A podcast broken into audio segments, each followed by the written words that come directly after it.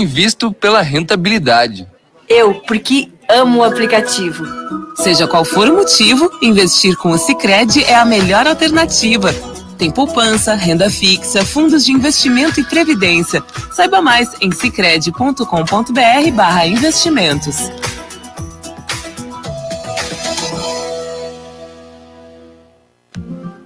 Sabe por que muitas pessoas querem se associar à CDL Santos Praia? Plano Empresarial Unimed Santos. Assessoria Jurídica Gratuita. Plano Odontológico. Sala para cursos, palestras, reuniões e salão para eventos. Barraca de praia ao lado do Canal 3, em frente ao Clube 15. Cartão exclusivo com descontos de 10 a 60% em cinemas, academias, lojas, escolas, faculdades e restaurantes. Associe sua empresa à CDL Santos Praia, um órgão em defesa do lojista.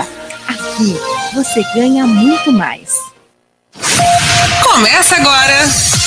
CDL no ar, aqui na Santa Cecília FM. A apresentação Roberto César.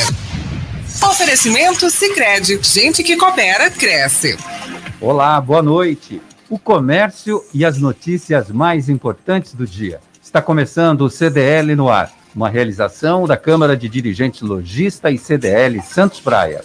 CDL no ar. Assista ao nosso programa no Facebook e no YouTube da CDL Santos Praia. Participe pelo WhatsApp no 99797 1077. A produção é da Giovana Carvalho. Lúcia Costa, boa noite para você. Tudo bom, Lúcia? Tudo ótimo, Roberto. Ótima noite para nós, Giovana, nossos convidados de hoje e vocês, nossos ouvintes, CDL no ar. Participação de André Ursini, empresário, CEO do Complexo Andaraguá, Fred Caraoglan, jornalista, e Elizabeth Dotti Consolo, médica infectologista. No CDL no ar, você fica sabendo que conta de luz vai ficar mais cara na Baixada Santista. O reajuste autorizado pela ANEL para a CPFL vai subir a conta da energia elétrica em 16,4% em todo o interior e litoral dos, de São Paulo. Ponte dos Barreiros em São Vicente entra na etapa dos trabalhos subaquáticos. Será feito um jateamento de alta pressão para a remoção das crostas das pilastras de sustentação. Após deslizamento na barreira João do Guarda em Guarujá, obras são anunciadas. Governo do estado liberou 23 milhões de reais para a recuperação do local. Morro Santa Maria, em Santos, receberá a quinta caravana das oportunidades, emprego e empreendedorismo. Será amanhã no Centro de Convivência Santa Maria, entre as 10 da manhã às, e às duas da tarde. Bertioga ganha novos quiosques na praia, que foram totalmente modernizados. O projeto faz parte da reurbanização da Orla do Rio da Prata. Baixada Santista registra 156 novos casos de Covid-19. E sete pessoas morreram com a doença nas últimas 24 horas. Transmissão do novo coronavírus em queda no Brasil. O acompanhamento é feito pelo Instituto Fiocruz. A médica Beth Consolo comenta. E tem muito mais. Nesta quinta-feira, 21 de outubro de 2021, o CDL no ar já começou. Você está ouvindo CDL no ar, uma realização da Câmara de Dirigentes Lojistas, CDL Santos Praia. André Ursini, boa noite para você, tudo bom, André? Boa noite, Roberto César, boa noite a Lúcia Costa, a Giovana, meus colegas comentaristas, e boa noite a todos que nos acompanham aqui nessa noite, quinta-feira. Bom, André, na Ponte dos Barreiros começou aquela operação que é feita por mergulhadores. Eles vão fazer um, uma espécie de um jateamento de alta pressão para tirar aquelas crostas que estão nas pilastras, que é motivado pela corrosão causada pela água do mar. É um trabalho é, que tem uma certa dificuldade, mas extremamente necessário para que essas pilastras sejam reconstituídas e a sustentação da ponte seja garantida em 100%, André? Não, Roberto, essa obra é importante, né? Primeiro para a retirada é, desses fragmentos que nascem naturalmente ali, né? Aquela espécie de marisco, aqueles crustáceos que vão durante anos ali é, grudando no, no concreto, pra, até porque essas pilastras, Roberto, elas vão sofrer é, um aumento da sua, da sua largura, da sua dimensão, para ter um aumento da capacidade de peso, né? Que a ponte vai passar de 30 para 45 toneladas lá, o trânsito. Então, quer dizer, é importante que se faça é, esse trabalho, porque sem isso não tem condições aí de aumentar o diâmetro de espessura dessas pilastras. Então, estamos caminhando, foi um problema crônico que aconteceu ali na cidade de São Vicente, que foi resolvido, e é bom que o serviço caminhe aí, porque pelo menos amplia aí a, a, capacidade da ponte de aguentar peso, aí de passar ônibus, de passar caminhão com maior peso para a área continental de São Vicente. Fred Caraoglan, boa noite, Fred, tudo bom com você? Boa noite, Roberto César, boa noite, Lúcia Costa, André Ursini, Elizabeth, os ouvintes, e a Giovana também, nossos ouvintes da Santa Cecília CDL Praia. Muito bom. A conta de luz vai ficar 16,4% mais cara na Baixada Santista a partir deste sábado. A Agência Nacional de Energia Elétrica, a ANEEL, aprovou um reajuste eh, nesse, nesse percentual nas tarifas da CPFL Piratininga do grupo CPFL Energia para consumidores no municípios do interior e do litoral do estado de São Paulo. A nova tarifa passa a vigorar a partir deste sábado, 23 de outubro. Para os consumidores em alta tensão, como indústrias e comércios de grande porte, o aumento será de 5,69%. Na região, o percentual será aplicado para clientes das cidades de Santos, São Vicente, Cubatão e Praia Grande, além do distrito de Vicente de Carvalho, em Guarujá. Fred, não faltava mais nada, mais uma paulada na nossa, no nosso bolso, com esse aumento de 16,4% para a CPFL e aí os consumidores, o que fazem nessa hora, Fred? Roberto César, já não chegam as bandeiradas, né? Agora essa cacetada mesmo.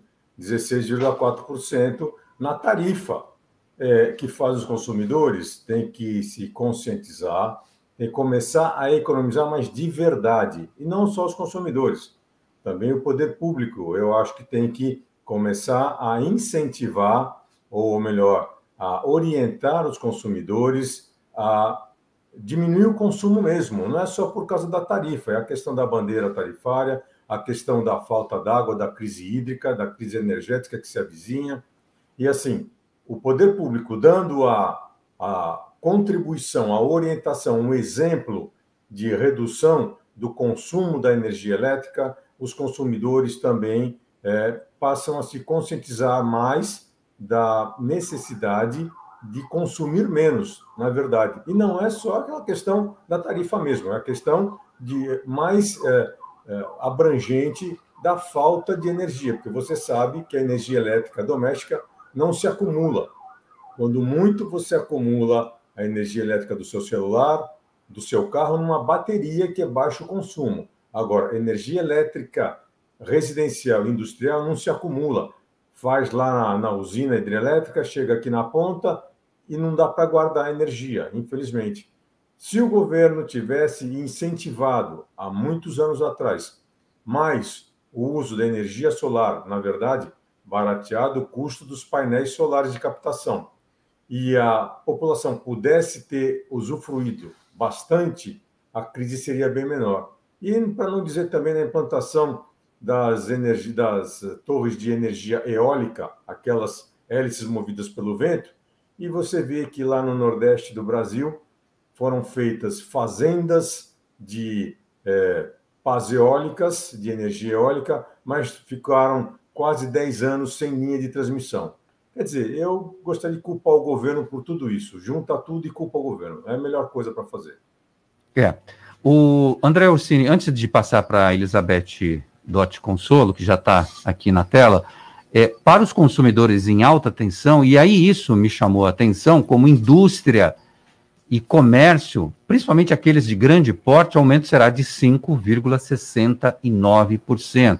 E entre as cidades que estão aqui, Cubatão.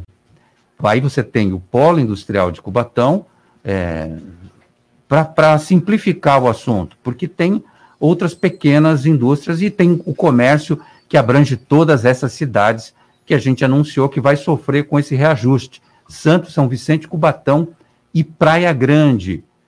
Aí a coisa fica mais complicada do que já está, não é, André? Roberto, a gente já tem um problema hoje na Baixada, que é a falta de energia, né? É, tem uma linha, nova linha de transmissão que deveria ter sido iniciada em 2017, é, descendo e levando para as cidades do litoral sul, passando ali por Praia Grande, Mongaguá, Itaém, até Piruíbe, porque já está no seu limite de transmissão e não consegue terminar o licenciamento ambiental para que essa nova linha passe e chegue a, a essas cidades. Então, hoje a gente já tem em cidades como Praia Grande, que é uma cidade que cresce acima da média, assim como Bertioga, um problema de fornecimento de energia.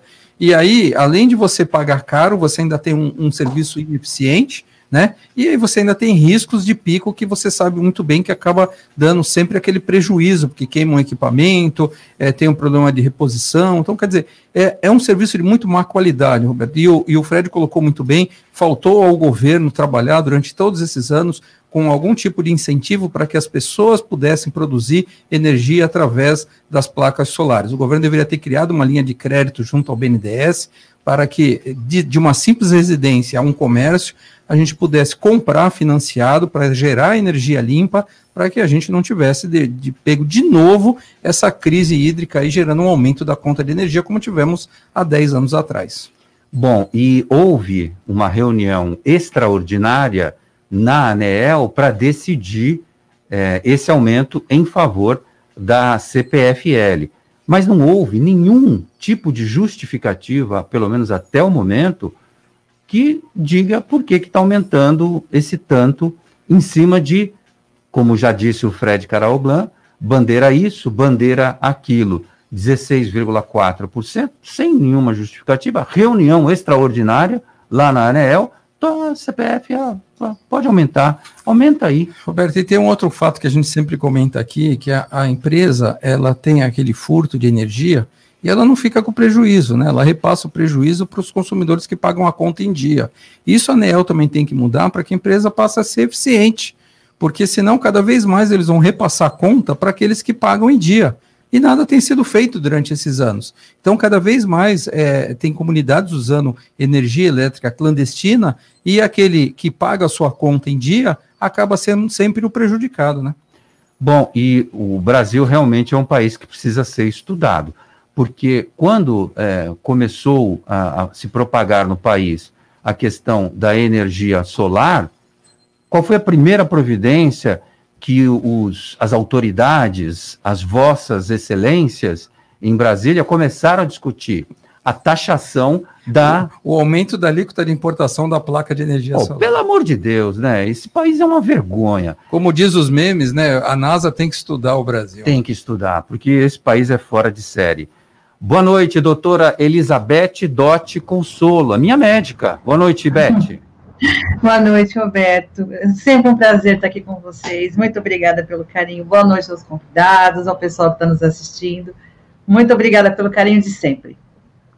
Desde já, eu já chamo a atenção dos nossos ouvintes que estiverem aí qualquer pergunta sobre, qualquer dúvida que você tenha sobre pandemia, sobre coronavírus ou qualquer outro tipo de infecção, Afinal de contas, a Beth é médica infectologista.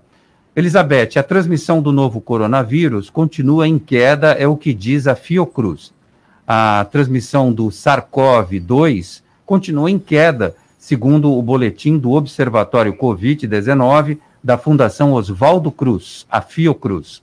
Com base em dados da semana epidemiológica 41, referente ao período de 10 a 16 de outubro, houve reduções diárias de 4,8% no número de casos e de 3,6% no número de óbitos. Eu tenho os dados das últimas 24 horas de Santos, não atualizados ainda com o dia de hoje, que são 156 novos casos de Covid-19 e sete pessoas que morreram com a doença. O que eu percebo é que diminuiu o número de mortes mas é engraçado como continua contaminando as pessoas. 156 novos casos, eu não acho que seja pouco esse número, Beth. Qual é a sua avaliação?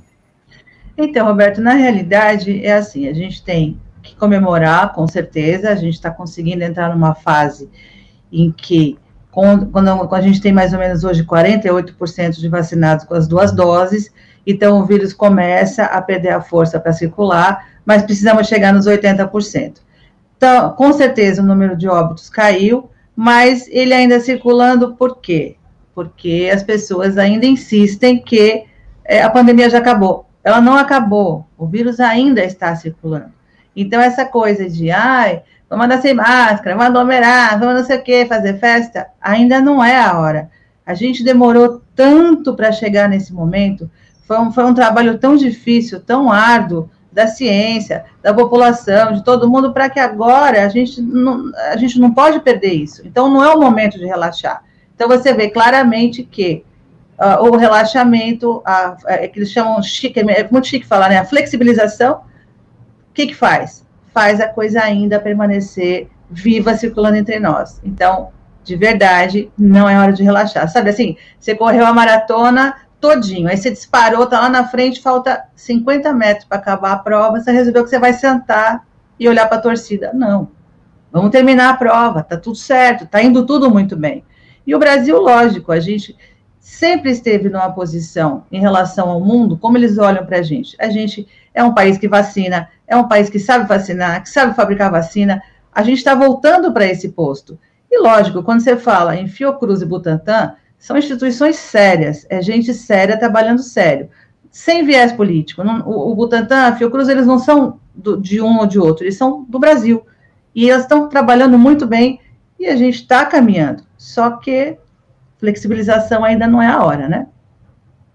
Bom, Beth, é importante uma fala sua que eu vou trazer de volta aqui para te perguntar uma coisa sobre máscaras há um desejo, a gente percebe que há um desejo enorme da população em querer tirar as máscaras.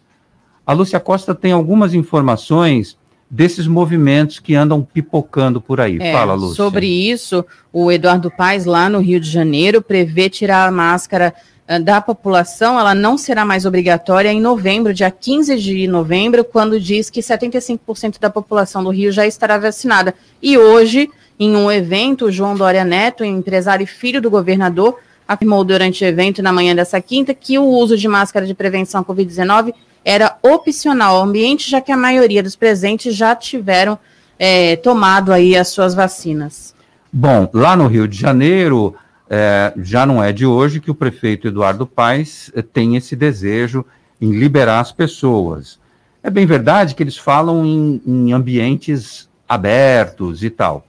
É, aí teve esse episódio do filho do governador João Dória, e a população, a gente sente realmente que, vamos usar o português, claro, que já está de saco cheio de usar a máscara. Qual é a opinião de uma profissional, de uma médica experiente, uma médica infectologista, sobre esses atos que estão acontecendo e que aos poucos vão se traduzindo de daqui a pouco ali na frente disso virá um, uma determinação qualquer por parte dos governos. Beth. Então, o que acontece é que assim, a gente vê com muita preocupação esse movimento, sabe? Porque assim, está faltando tão pouco para a gente poder fechar essa conta. Então vamos lá, chegou nos 80% de vacinados, a gente vai rever tudo isso. Mas agora é, é que assim, envolve muito essa coisa de política, né, Roberto? Então, essa doença desde o começo ela, ela, ela, ela extrapolou né, os limites da ciência e resolveu partir para a política. E cada um resolveu fazer o que quer. A gente está perto de um ano que nós vamos ter eleições, o final do ano está chegando aí, então está todo mundo querendo ficar bonito na fita, a população está cansada da máscara, eu estou cansada da máscara porque eu sou rinítica. Então, o que, que acontece? Você vê que esse movimento ele é muito pouco científico muito mais político. Na realidade, falta pouco. Se você aguentou até agora, vai aguentar mais um pouco. Não é a hora de você sair fazendo palhaçada. Agora não. A gente está tão perto. Chegamos nos 75%, 80% de vacinados, ótimo, vamos rever. Aí vai usar máscara em lugar fechado, vai ter uma série de, de outras mudanças, ou de repente vai fazer que nem os orientais, quando você tiver resfriado, tiver doente, você vai usar máscara nesse sentido, nesse momento, que isso é uma coisa que eles já fazem por educação, que esses caras têm há muitos anos, há milhões de anos, eles se protegem e eles fazem a coisa certa. Você vê que a máscara é uma coisa que já existe lá há muito tempo. Então, tudo isso vai ser revisto. Mas agora, definitivamente, isso aí é, é política. Os caras estão fazendo política. Tipo, vão ficar bonito com a população. Você descobre que a população está de saco cheio de alguma coisa, então vamos lá e vamos abraçar esse negócio. Não, não. Agora não é a hora. Agora é a hora da gente esperar, sim, como prometido, que até o final do ano a gente teria os 80% de vacinados. Estamos caminhando muito bem para isso. A gente já tem 50% com as duas doses. Falta muito pouco. Então agora é hora de esperar. Então eu acho que eles ficam nessa, nessa fala, mas eu não falasse, eu acho que eles ficam nessa fala, mas na hora que chegar lá, eles vão dizer, não, vamos esperar mais um pouco. Então eu acho que tudo isso é só conversa mole. É. Bom, as minhas máscaras são feitas pela Rose e, e eu sempre peço para ela para ajustar essa, esse elástico, deixar mais curto, porque a gente fala muito aqui e, e se ficar muito folgado a máscara cai. Então, é, aperta muito para mim e eu chego, às vezes, no final da noite, é, com a marca da, da e, e, faz até, fica até meio incomodando um pouco, fica doendo até, de tanto Aqui, que fica apertado, Aqui. né? Então, A nossa máscara tem aquele, a gente usa N95, poder trabalhar o dia todo, ó. Não tem nariz que aguente, ó, tá vendo? Até Tudo depois marcado, nós vamos. Ah, fica, não, não ficou muito bonito isso, né? Mas tudo bem, depois nós vamos rever, a coisa vai andar. Mas é assim, um passo de cada vez. Essa coisa de ficar antecipando, falar o que as pessoas querem ouvir, é muito legal. Para quem fala e para quem ouve, mas para a ciência isso não é nada legal. Então, um passo de cada vez. Mas falar, né? Falar é livre, né, Roberto? Então o povo fala mesmo, os políticos falam o que querem. E é aquilo. O André falou: tem que estudar, a NASA tem que vir estudar. Quer dizer, na hora que você está começando a ganhar um jogo, você resolve que você quer fazer gol contra. Aí, né? Então tá. Esse é o nosso país, infelizmente. Eu gosto quando você fala que a gente nadou durante um ano e meio, quase dois, atravessamos esse oceano da pandemia, correndo todos os riscos diariamente, principalmente nós, que apresentamos o programa ao vivo e não deixamos um dia sequer de vir aqui trazer informação para o nosso ouvinte, correndo todos os riscos de um estúdio de rádio fechado, e enfim, que a contaminação é muito mais fácil de acontecer, mas tomando todos os cuidados. E agora eu vou dar moleza para o vírus, sai, show para lá, eu vou continuar usando máscara, sim, senhor. André Ursini, mais alguns números que ilustram essa nossa conversa. No Brasil foram registradas médias diárias de 10.200 casos confirmados e 330 óbitos. A gente olha um cenário que diminuiu bastante da pandemia, graças a quê? A vacina, as máscaras, ao quê? A primeira vacina, né, Roberto? A vacina é incontestável que realmente ela fez os números caírem. Logicamente que a gente aprendeu, a grande parte da população, graças a Deus, tomou consciência da necessidade do uso de máscara. Lógico, você falou até do seu incômodo aí atrás da orelha no final do dia, todos nós, né? Eu falei que vim andando agora para cá e ficou ofegante com a gente caminhar rápido com a máscara, então sempre tem um incômodo, né? Mas é necessário, Roberto. Então a gente tem que aprender a conviver com isso, a gente tem que aprender a usar máscara. Caiu. Caiu.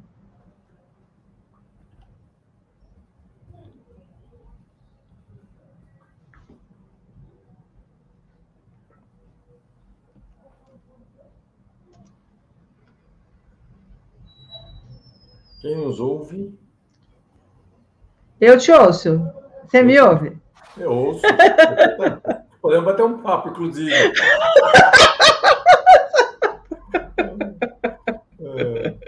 nós, nós estamos de fora, né? Nós estamos Então. Exato. Todos eles estão lá na, na- no estúdio e caiu energia lá, né? Então, quer dizer, lá deve ter gerador, mas a rede deve ter desligado, falta de energia, caiu a, a- a transmissão, né? Exato, exatamente. E aí volta no ponto lá que vocês estavam falando do preço da energia, da luz. Agora você falou uma coisa tão interessante, quer dizer que então, essa energia que a gente usa aqui, a gente não tem como estocar? Não. Que nem uma bateria? Não, não tem como fazer isso? Botar uma bateria, sei lá, em algum lugar? Não, não. É, Ah. Seria muito grande por causa da amperagem. A, A amperagem é a intensidade da corrente, entendeu? Então, nós estamos trabalhando aqui numa casa com, vai, 35 amperes. Aí você fala, vou te dar um exemplo. Ainda bem que não está no, não tá no, na rede, porque senão posso ser cobrado. Mas, por exemplo, você vai ligar o ar-condicionado da sua casa, o teu eletricista fala, olha, compra lá um, um disjuntor de 25 amperes, um, no teu chuveiro, dependendo da distância, e a gente calcula mais ou menos a média da distância. Só uma coisinha, eu sou engenheiro, tá? Também sou jornalista, mas eu sou engenheiro. Que lindo. E assim, é, aí você fala, não, põe um disjuntor de 35 amperes no seu, no seu chuveiro, que o chuveiro deve consumir aqueles mais, mais quentes. Parece que não há nenhum acessório do home que... E, desculpa, e é, vai 7.500 watts. É muita potência. 7.500 watts é muito. Beth, por tanta orientação. Uh, Elizabeth Cismeiro está por aqui, Maria Aparecida Cismeiro também por aqui. Quem está por aqui é o Cláudio e a Silvia também. A gente tinha mensagem no nosso YouTube, mas aí Perdemos, vamos ver se depois a gente continua, porque eles estavam falando da conta de luz, do que da informação que você deu aqui da conta, todo mundo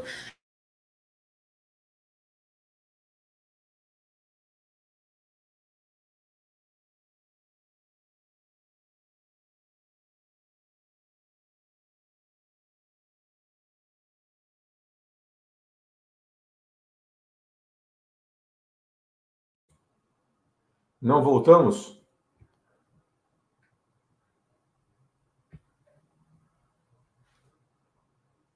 Você precisa ativar o som aí, eu acho, o microfone. Tá? Chuva toda e ainda vai aumentar tarifa, então é só um, um dilúvio para parar e parar com essa desculpa de aumentos, ele está colocando.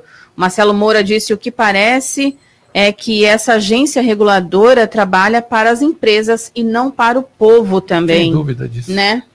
Acaba sendo isso mesmo. Não, porque faz uma reunião extraordinária chama a CPFL, acerta ali esse aumento, não dá nenhuma justificativa, nenhuma satisfação para a população, e você que se dane, você que pague a conta quando ela chegar na sua casa, no, no valor que chegar. Porque é bem isso, agências criadas, e não estamos falando desse governo só não, que daqui a pouco começa a aparecer um monte de zumbi aí, é, é de outros governos, essas agências todas que foram criadas, para criar, André Orsini?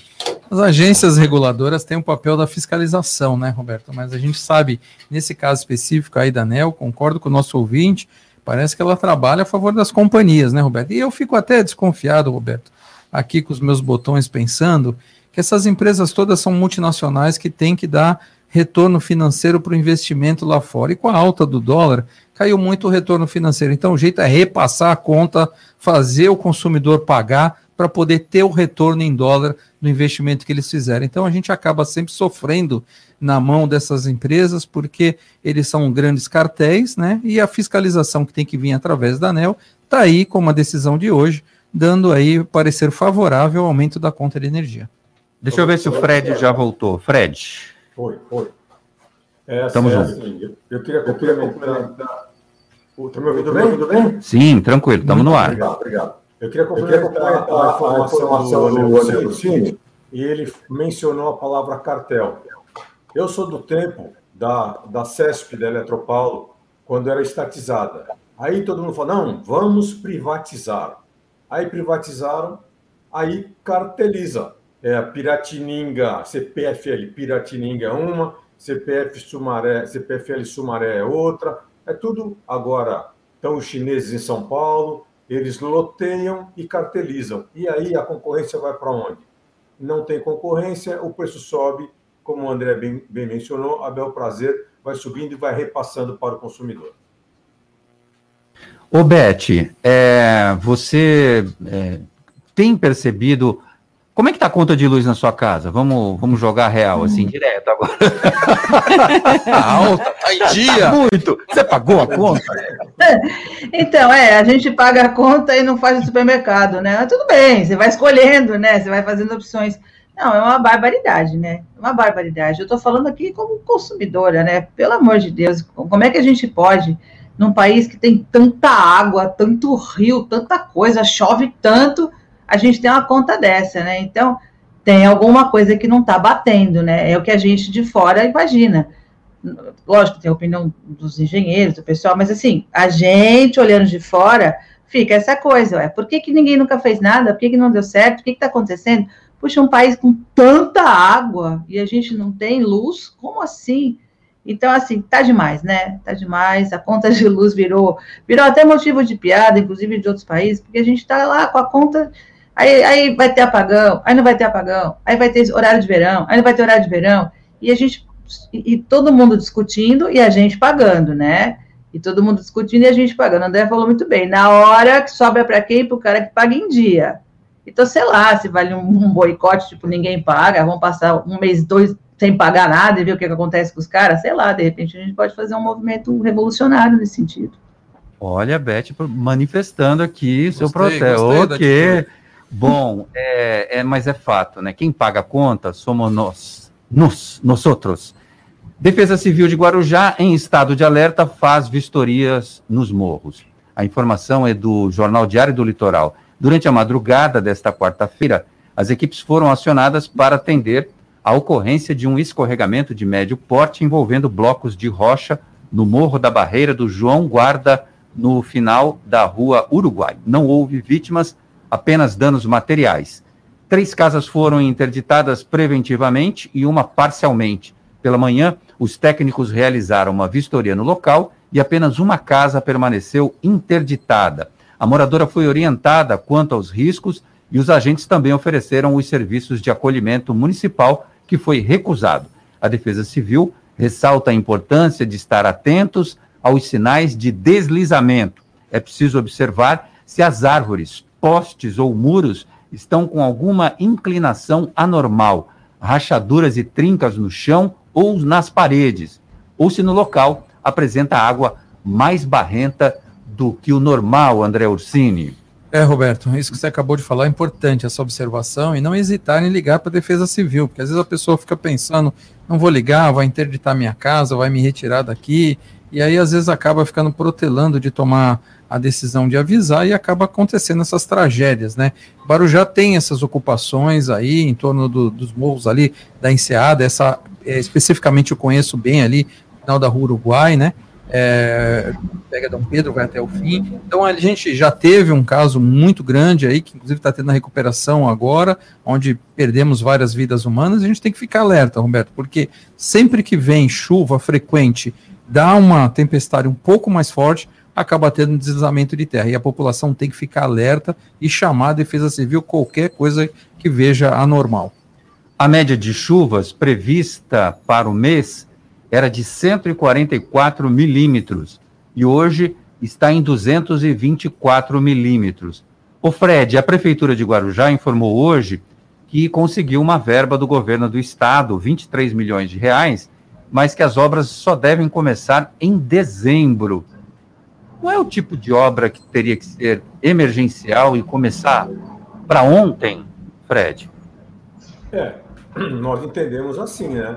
obras de contenção de encostas, provavelmente. É, lá na barreira do João da Guarda, que não guardava nada, porque, segundo diz a lenda, o João Guarda estava lá para guardar não deixar invadir. Mas invadiram, virou, desculpe, uma favela, uma subhabitação. É, eu acho que a prefeitura do Guarujá está pecando um pouquinho, porque, como nós lembramos, há um ano atrás teve aquela queda da barreira, inclusive com mortes, e um dinheiro foi despendido lá para fazer a contenção é, daquele, daquele local. Eu acho que, se fosse bem feito, eles estariam fazendo um acompanhamento daquele, daquele deslize. Infelizmente, o poder público ele é ruim é, no planejamento e é ruim na fiscalização. Não estão fiscalizando. Não sei nem se aumentaram o número de, de barracos de subhabitações lá. Então, acho que a prefeitura está pecando é, e, porque não devia nem ter acontecido esse deslizamento dessa noite. Uma, apenas uma casa foi interditada, mas não deveria estar acontecendo. Devia estar preventivamente vendo isso aí. Agora, Eu acho que é questão burocrática o desembolso do dinheiro, porque a contratação da empresa pelo artigo 24 da Lei de Licitações, que é a dispensa de licitação, você é, faz, é, não digo da noite para o dia, ainda mais com a magnitude, mas como já tem uma obra lá, já tem um processo, já sabem o que tem que fazer, a coisa agilizaria. Eu acho que é questão burocrática de liberação de dinheiro até o mês de dezembro. Não sei se aguenta lá. Se continuar chovendo aí quase 40% mais do que choveu previsto, é, eu acho que não aguenta até dezembro, não. Infelizmente, algumas outras coisas vão acontecer por lá. Bom, o André Orsini, se já tem o dinheiro, o governo do estado falou, tá bom, eu assino aqui o cheque, quanto é? 23 milhões? Vamos lá. Por que, que só vai começar a obra em dezembro? É, Roberto, tem que analisar que às vezes tem que fazer a sondagem do terreno. É, o Fred colocou muito bem, é uma coisa que, que tem que ser feita, chama-se planejamento, né? Enquanto não há os problemas, a prefeitura tem que fazer o levantamento dessas regiões para saber o tipo de solo que tem embaixo. Por quê? Às vezes você tem um solo um pouco mais arenoso, às vezes você tem um, um solo um pouco melhor, onde há rocha. Então, quer dizer, eles não devem ter conhecimento do que tem embaixo. E aí envolve aquele estudo de sondagem, tem que fazer um projeto de recalque, às vezes de, de, de muro de, de arrimo. Então, quer dizer, tem uma série de estudos que antes da obra tem, tem que ser feitos que demanda um pouquinho de tempo. Né? Nós estamos falando aí de 45 dias até dezembro. Então, acredito que, que deva ser isso. Agora, é, tem, lógico, o reforço que você dá para fazer para evitar algum tipo de problema um pouco maior. Isso aí eu acredito que a prefeitura deva estar tá fazendo, né? Ô, Lúcia Costa, bom, a gente está falando de chuvas persistentes, já há mais de 20 dias, essa primavera com cara de inverno, chuva e frio.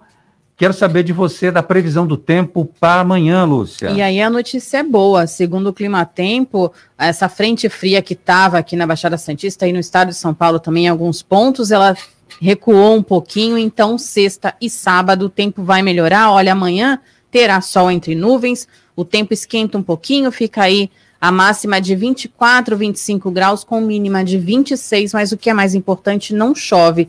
E aí o sábado também, depois eu vou falar do final de semana, também não chove. Guarda aí, faz suspense para o final de semana, que eu já dei uma andada, uma olhada no radar meteorológico, parece que já chove de novo, chove de no novo. domingo. Exatamente. Meu Deus. E hoje teve abertura de sol, né, Lúcia? Teve, hoje teve. Então, segurou um pouco, deu uma é, trégua. Segurou um pouco em alguns pontos, viu, Roberto? Porque é, é, oscila muito entre Guarujá, São Vicente e Santos. Aqui em Santos, por exemplo, na Ponta da Praia, fez um céu lindo, um sol maravilhoso, Verdade. né? Deu uma esquentadinha, mas algumas cidades, como São Vicente, Vicente Carvalho, tiveram uma nuvem ali em cima e choveu também na cidade. Aliás, no final do dia, tinha uma formação de nuvens escuras. Eu falei, Ih, vai chover de novo. Eu não sei como é que está agora, porque a gente está no estúdio. Se o nosso ouvinte puder mandar aí a informação para a gente, que a gente não consegue ver, inclusive os vidros tem isso filme, a gente não, não tem ideia, porque outro dia a gente começou a falar É. de gotinha de chuva e tava maior Tá toró lá fora. É. Baixe o aplicativo CDL Santos Praia, disponível nas plataformas iOS e Android. E acompanhe ao vivo o CDL no ar. Top Games, 29 anos de tradição e credibilidade no Gonzaga. Na Top Games você encontra a maior variedade de brinquedos e videogames da região. Games PS5, Xbox X, celulares e smartwatch Xiaomi, perfumes importados das melhores marcas. Tudo em até 12 vezes no cartão. Os melhores preços só na Top Games. O André Ursini só compra na Top Games. Shopping Parque Balneário, Piso Térreo e Boulevard Otton Feliciano, número 20, no Gonzaga, em Santos. Ligue no WhatsApp da Top Games e receba seus produtos em casa. O WhatsApp é o 996154715. Top Games, a top da baixada. CDL no ar. Oferecimento Sicredi. Gente que coopera cresce. Quebrou a tela do seu celular? A Slex troca para você no mesmo dia. Telas originais com garantia e muita qualidade. E mais, manutenção completa de todos os tipos de computadores, PCs e notebooks. Assistência técnica com garantia para o conserto do seu micro-ondas e de TVs de todas as polegadas. WhatsApp da Slex.com 981405595. Na Slex você encontra uma linha completa de eletrônicos e acessórios. Slex.com, Avenida na Costa 530, Galeria Quinta Avenida, Loja 9, no Gonzaga, em Santos. Vai montar o seu negócio próprio e quer entender de tudo que é necessário? Tem a sua empresa e quer acompanhar os resultados que ela apresenta? Saiba que nós da RM Auditoria Contábil já oferecemos há mais de 30 anos esses serviços. O conceito de parceria com o cliente, nosso maior ativo, faz com que estejamos sempre prontos a atender suas demandas. Equipe técnica treinada e motivada para executar as tarefas que o seu negócio necessita, pois o nosso objetivo é que seus números sejam tratados com eficiência. RM Auditoria Avenida na Costa 258, quarto andar em Santos. Telefone 3208-2444. RM, somando o nosso futuro ao seu.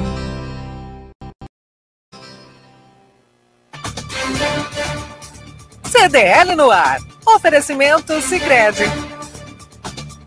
Gente que coopera cresce. Dicas CDL no ar. Cozinha com sabor. Hum, vamos falar só de coisa boa? Tá chegando a Paula Parames. Boa noite, Paula. Boa noite, Roberto, Roberta, bancada e ouvinte CDL no ar. Hoje vamos falar do casamento perfeito entre vinho e comida. Vocês acharam que era outra coisa, né?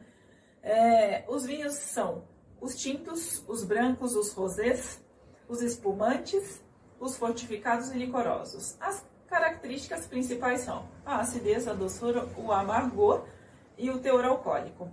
Então, se eu tenho um vinho que é rico em acidez, ele pede uma preparação mais gordurosa ou mais cremosa para equilibrar essa acidez.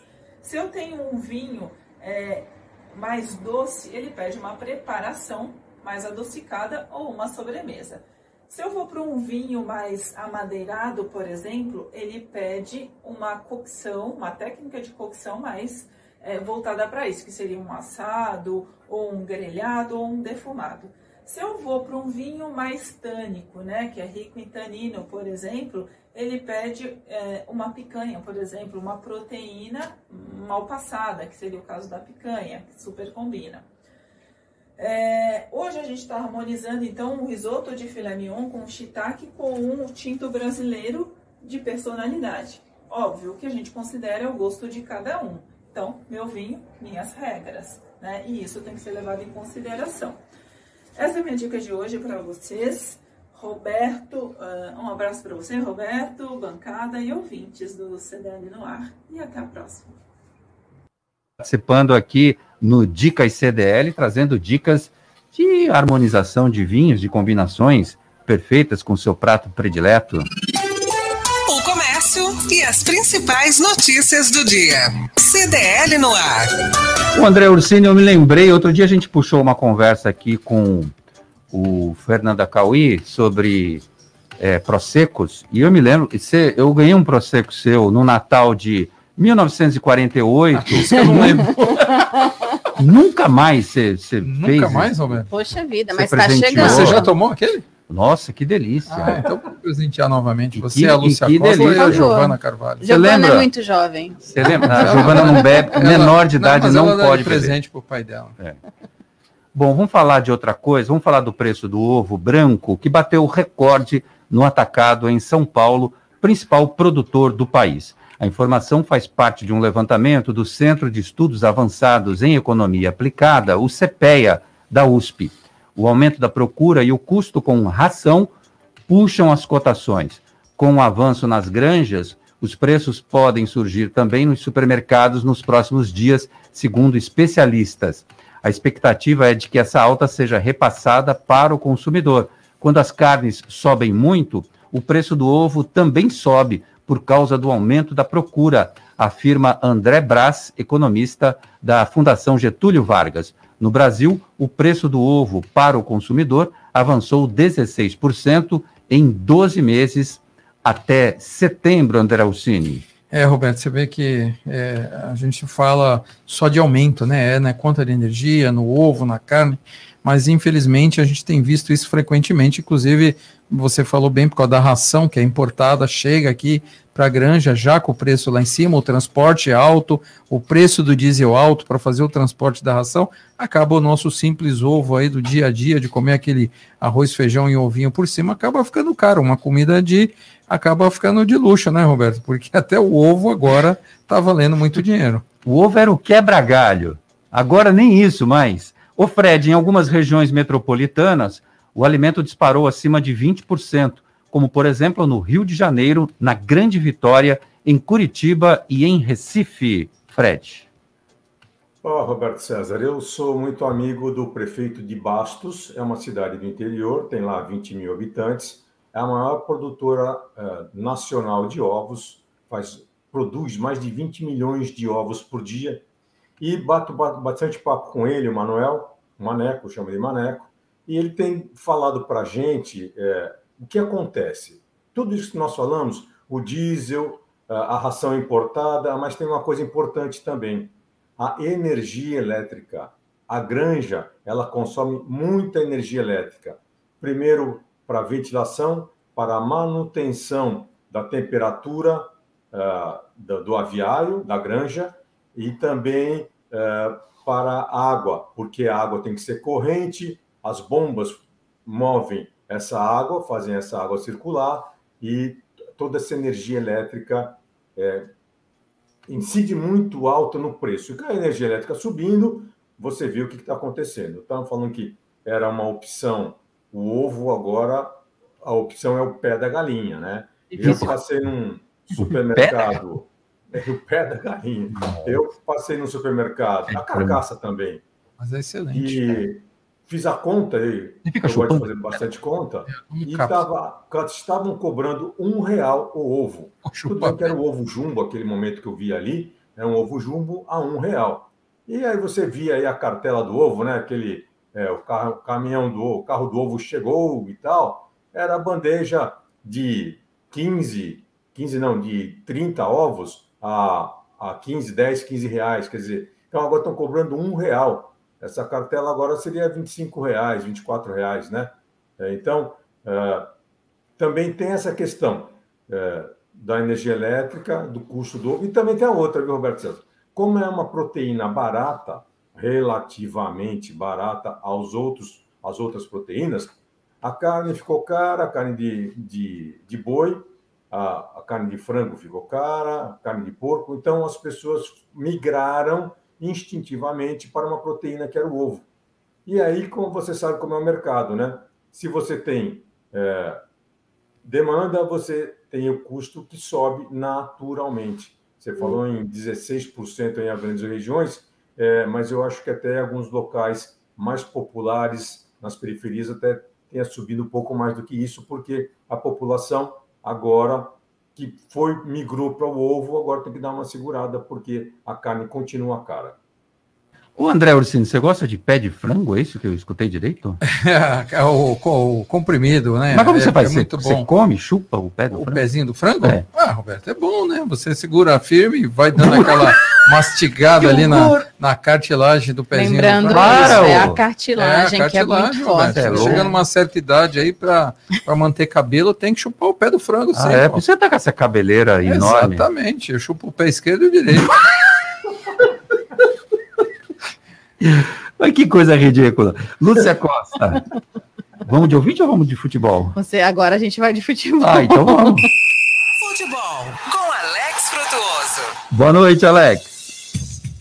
Destaques do esporte agora aqui no CDL no ar, começando com a Copa do Brasil, fase semifinal, jogos da noite de ontem. O Atlético Mineiro praticamente garantiu a vaga na grande decisão ao enfrentar e golear em casa o Fortaleza por 4 a 0. Precisa tomar a virada no jogo de volta semana que vem, tomar de 5 a 0 para ser eliminado, ou seja, não vai acontecer. Dá até para a gente afirmar aqui categoricamente que o Galo está na decisão da Copa do Brasil. Repito, 4 a 0 na noite de ontem no estádio do Mineirão.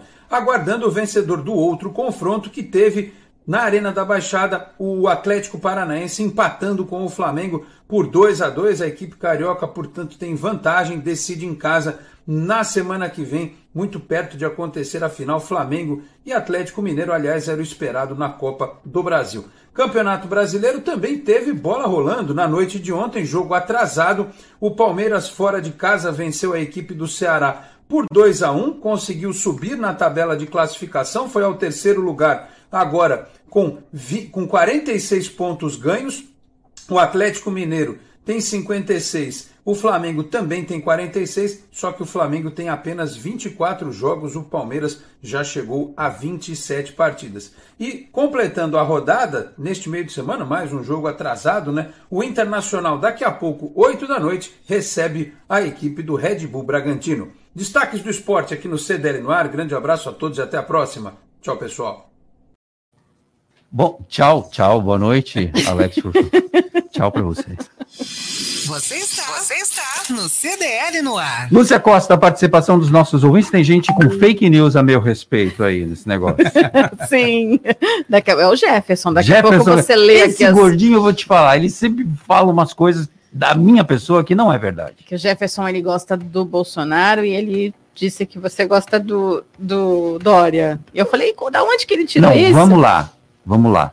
Olha, eu posso te É, defender. essas pegadinhas- Você, você não tá de calça apertada. É, Então não. você. Por a aí calça gente- tá no tamanho certo. É, então, por aí a gente já vê que. Até porque incomoda, né? É, então. Calça apertada incomoda. É.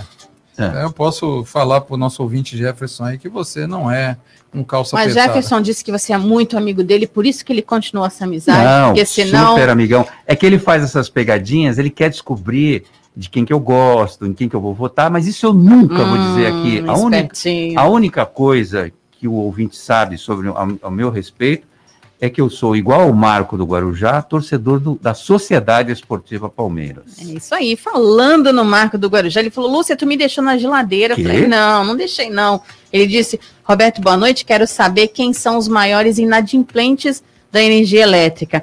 Acho que o André sabe, e ele está dizendo, chove domingo. Me explique, Roberto, a crise hídrica, Marcos do Guarujá. Cara, aí quando você vai é, tentar pesquisar alguma coisa sobre isso, é que chove em tudo quanto é lugar, menos no raio da, É. da represa que tem que chover, que tem que cair água.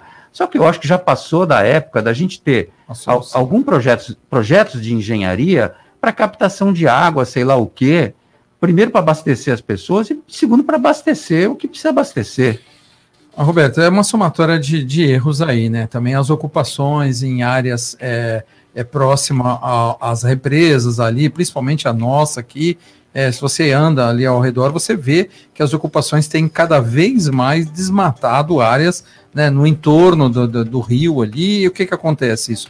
Com o tempo ele vai acabando secando, porque ele não tem a sua composição natural. Então, quer dizer, o, o, o que precisa ser enfrentado, Roberto, é assim, é paliativo até voltar a ter o suficiente. Aí parece que esquece do problema. Aí passa-se 10 anos, quando o problema volta, fica todo mundo assustado de novo.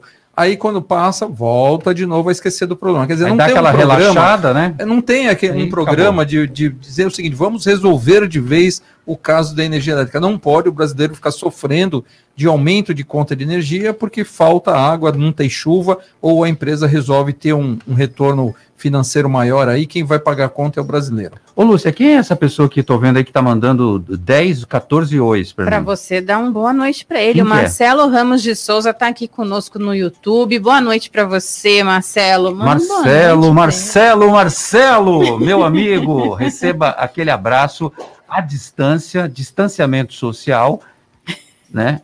E com máscara. com máscara, virtual, é, que deixar bem claro. Oi, diga, Fred. é, posso aproveitar o ensejo aí e mandar um abraço para uma ilustre ouvinte do CDL no ar? Lógico. É a Vivian Brum, e eu vou mandar o parabéns para ela, porque ela se elegeu conselheira e ela é ouvinte assídua, ela ouve todos os dias, de vez em quando ela participa também. Ela se elegeu conselheira municipal dos usuários dos serviços públicos eh, na noite de anteontem, que foi lá na Prefeitura Municipal, e ela ouve todos os dias esse programa. Então, ma- mandar um abraço para ela pela participação no programa e pela eleição.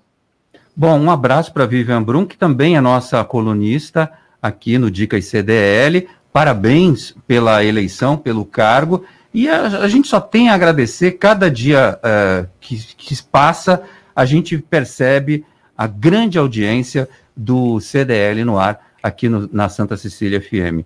Elizabeth, terceira dose da vacina da Pfizer tem eficácia de 96,5% contra a Covid, diz um estudo. Testes contaram com 30 mil participantes que já havia completado, já haviam completado o ciclo vacinal do, com o imunizante.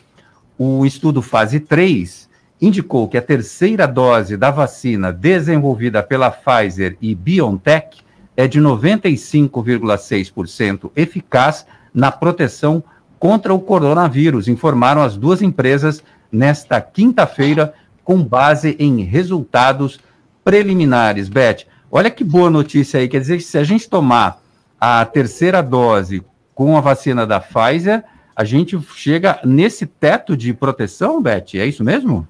Você sabe, Roberto, que é interessante porque a Pfizer, ela não para de pesquisar. Então, provavelmente as outras vacinas vão chegar nos níveis assim também, mas a gente não sabe. Então, cientificamente, é a Pfizer que está fazendo esse trabalho, ela está desenvolvendo, tem todo esse mérito, e com certeza, sim, porque esses caras trabalham muito sério, muito sério. Então, tem uma, faz a pesquisa, os órgãos reguladores, passa por uma série de coisas até chegar nesse resultado. Então, muito bom, a vacina da Pfizer é muito boa, sim, mas tem que ter sempre em mente que a Pfizer está sempre pesquisando, sempre correndo. As outras vacinas, os outros fabricantes não estão no mesmo ritmo deles. Então, talvez a gente, se fizesse um outro estudo com outras vacinas, a gente também chegasse nisso. Então, de verdade, vale a pena, parabéns para a Pfizer, óbvio, mas a gente também tem as outras vacinas que na terceira dose também vão chegar e podem chegar muito perto disso aí. A gente não tem esse dado, mas isso é uma coisa que pode acontecer. Lúcia Costa, quero saber de din-din, como é que está o mercado financeiro, como é que é o fechamento e o, o dólar? Pois é, o anos? dólar teve mais um dia de alta aí e uma alta significativa. É, fechou hoje o dia em 1,92%, com R$ 5,66. Já a Bolsa caiu e fechou negativa em 2,75%, com 107 1.755 pontos, Roberto. Olha, tombo na Bolsa de Valores, André Ursini, e aumento do dólar em razão é, de um auxílio que o governo federal tenta é, colocar para as pessoas em substituição ao Bolsa Família, mas o mercado está desconfiado, porque não sabe de onde vem esse dinheiro. O ministro Paulo Guedes hoje deu uma declaração para pedir uma ampliação nesse teto de gastos, que parece que ser um buraco sem fundo. E aí o mercado estremeceu, André. É, na verdade, não é o teto de gastos, é um buraco de gastos, né, Roberto? Porque é, o governo está completamente perdido aí, sem saber de onde vai tirar dinheiro para pagar, está falando em 14 salário é, para aposentados, né, para poder dar uma ajuda aí no final do ano. Então, quer dizer, o governo sabe que tem uma eleição ano que vem, precisa é, fazer aí a, a, figura do presidente como bem visto perante a população, só que falta dinheiro, Roberto. Aquilo como falta para nós aqui, que a gente estava falando, é, como disse a, a doutora Elizabeth, se a gente compra picanha, não paga a conta de luz, para o governo é a mesma coisa, Roberto, não tem de onde tirar dinheiro. Então, o governo também sofre com isso na pele e isso cria uma instabilidade econômica. Por isso que a Bolsa de Valores tem sofrido aí é, esses picos de altas e quedas, porque cada vez que o governo anuncia uma notícia como essa, ainda mais quando o ministro não sabe explicar da onde irá tirar o recurso, gera instabilidade mercado financeiro é, ele é de segurança, por isso que o maior mercado é, seguro do mundo é o mercado inglês, porque ele, ele evita fazer tipos de comentário que pode oscilar a Bolsa de Valores. E no Brasil a gente tem visto exatamente o ministro é, Paulo Guedes fazendo ao contrário, ele gosta de jogar essas coisas para ver o mercado oscilar.